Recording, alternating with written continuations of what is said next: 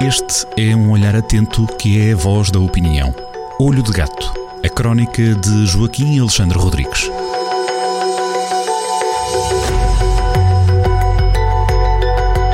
Ora viva Joaquim, bem-vindos também a quem nos ouve e nos acompanha na, no site em jornaldocentro.pt a esta antevisão de mais uma crónica, uma nova crónica de Olho de Gato com a assinatura sempre de uh, olhar atento de Joaquim Alexandre Rodrigues.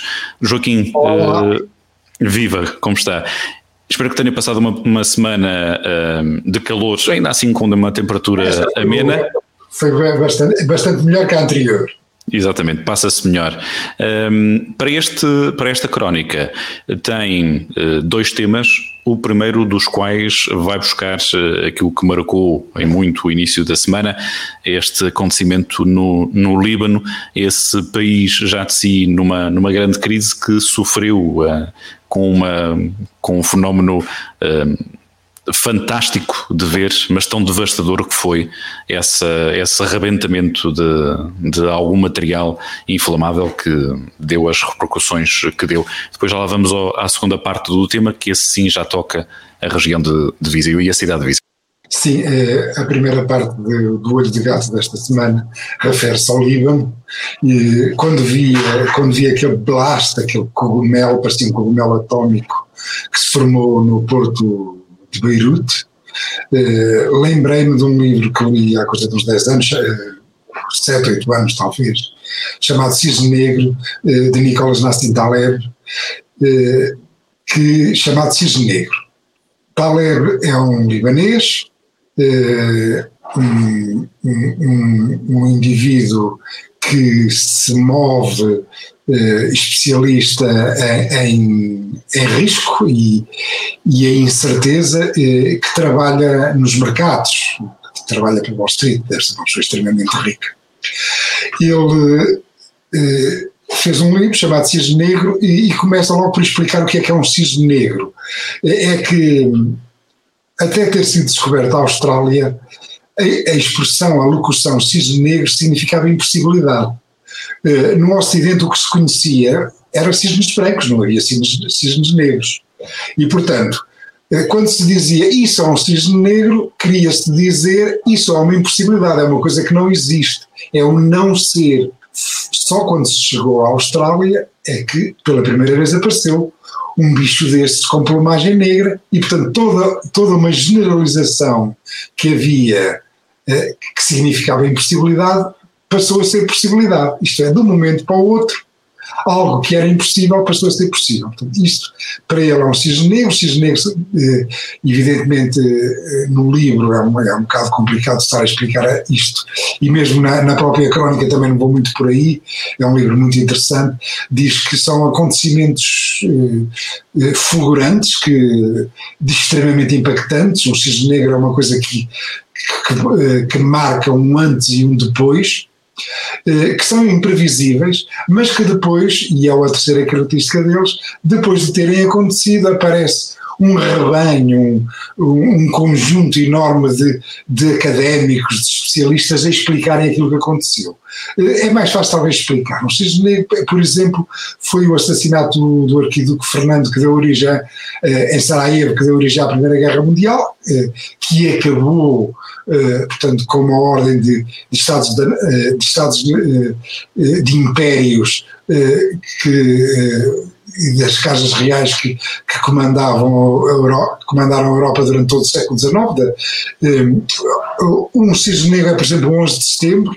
Aqui até se mostra exatamente que uh, é muito mais fácil para, para, os leitores, para os ouvintes, perceberem exatamente o que é isto o, o 11 de setembro uh, de 2001, uh, eh, portanto, que deitou abaixo as Torres Gêmeas, se tivesse podido ser previsto, por exemplo, no dia 10 de setembro, se soubesse que ia acontecer o 11 de setembro, por definição já não acontecia.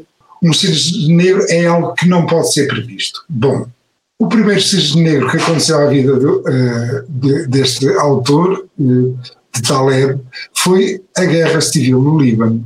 O Líbano durante 1300 anos, foi um encontro de civilizações, uma encruzilhada de religiões, eh, harmónica, tolerante, cosmopolita, rica, com um clima fabuloso, hum, atrativa. Eh, ele até diz que, e é verdade, que boa parte do século XX atraía, atraía os James Bonds, os James Bonds deste mundo. Portanto, era um sítio magnífico onde viviam milionários, fabuloso, e de um momento para o outro, pelo espírito sectário e de intolerância religiosa, aconteceu a guerra civil que destruiu aquele país. E, portanto, o que destruiu aquele país foi o espírito, foi o sectarismo.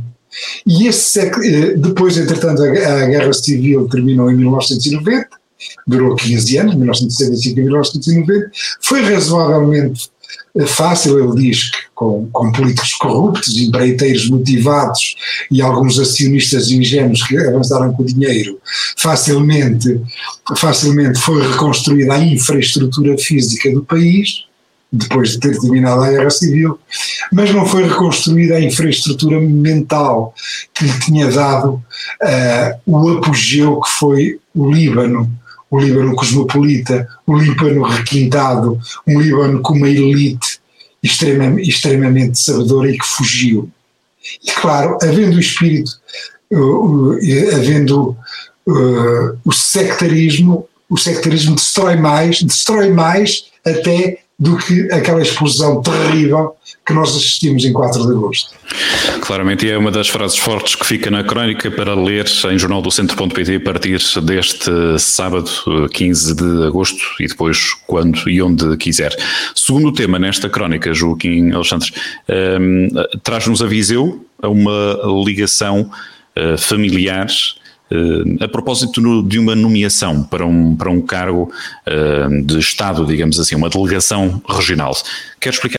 Eu devo dizer que já tinha ouvido falar deste assunto a Pedro Alves, do, o líder distrital do PST. Na altura não liguei muito, portanto, são assuntos de intendência partidária, as pessoas normalmente não, não ligam muito a isso, e eu também não. Eu confesso que já não tenho muito paciência para, para esses problemas que fazem o, a política de cochicho eh, dentro dos partidos. Não, não, já não há muita paciência para isso.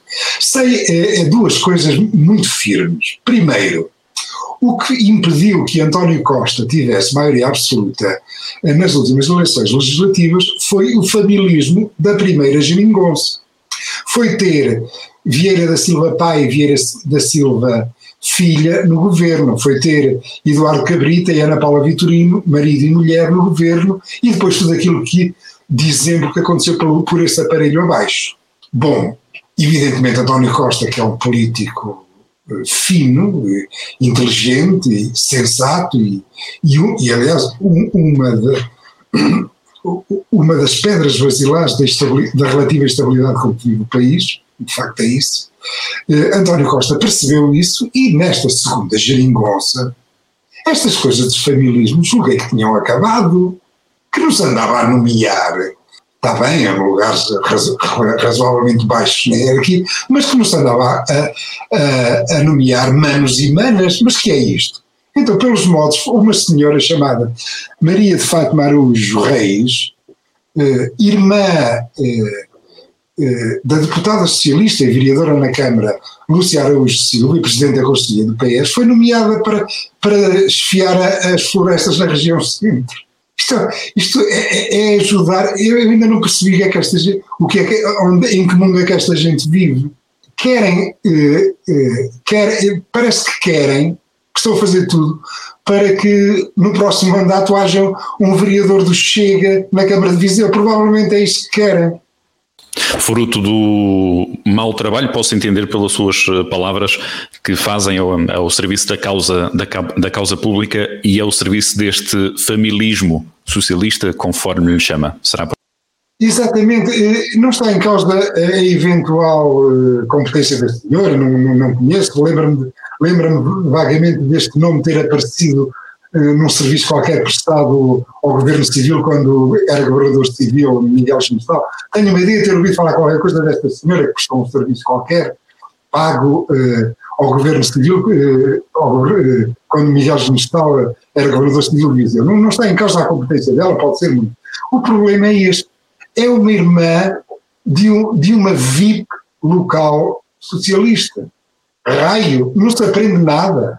E vamos fazer o ponto final, parágrafo, para a próxima semana, com esse desabafo uh, de pouco sorriso de Joaquim Alexandre Rodrigues nesta crónica uh, de Olho do Gato, edição 802, para ler em jornaldocentro.pt e para também acompanhar esta conversa quando quiser, se a acompanhou a meio na, na rádio, pode acompanhá-la nas repetições ao longo do fim de semana e depois sempre e onde quiser em jornaldocentro.pt. Olho de Gato, a crónica de Joaquim Alexandre Rodrigues, na rádio às sextas-feiras, com repetição nas manhãs de domingo e sempre no digital em jornaldocentro.pt.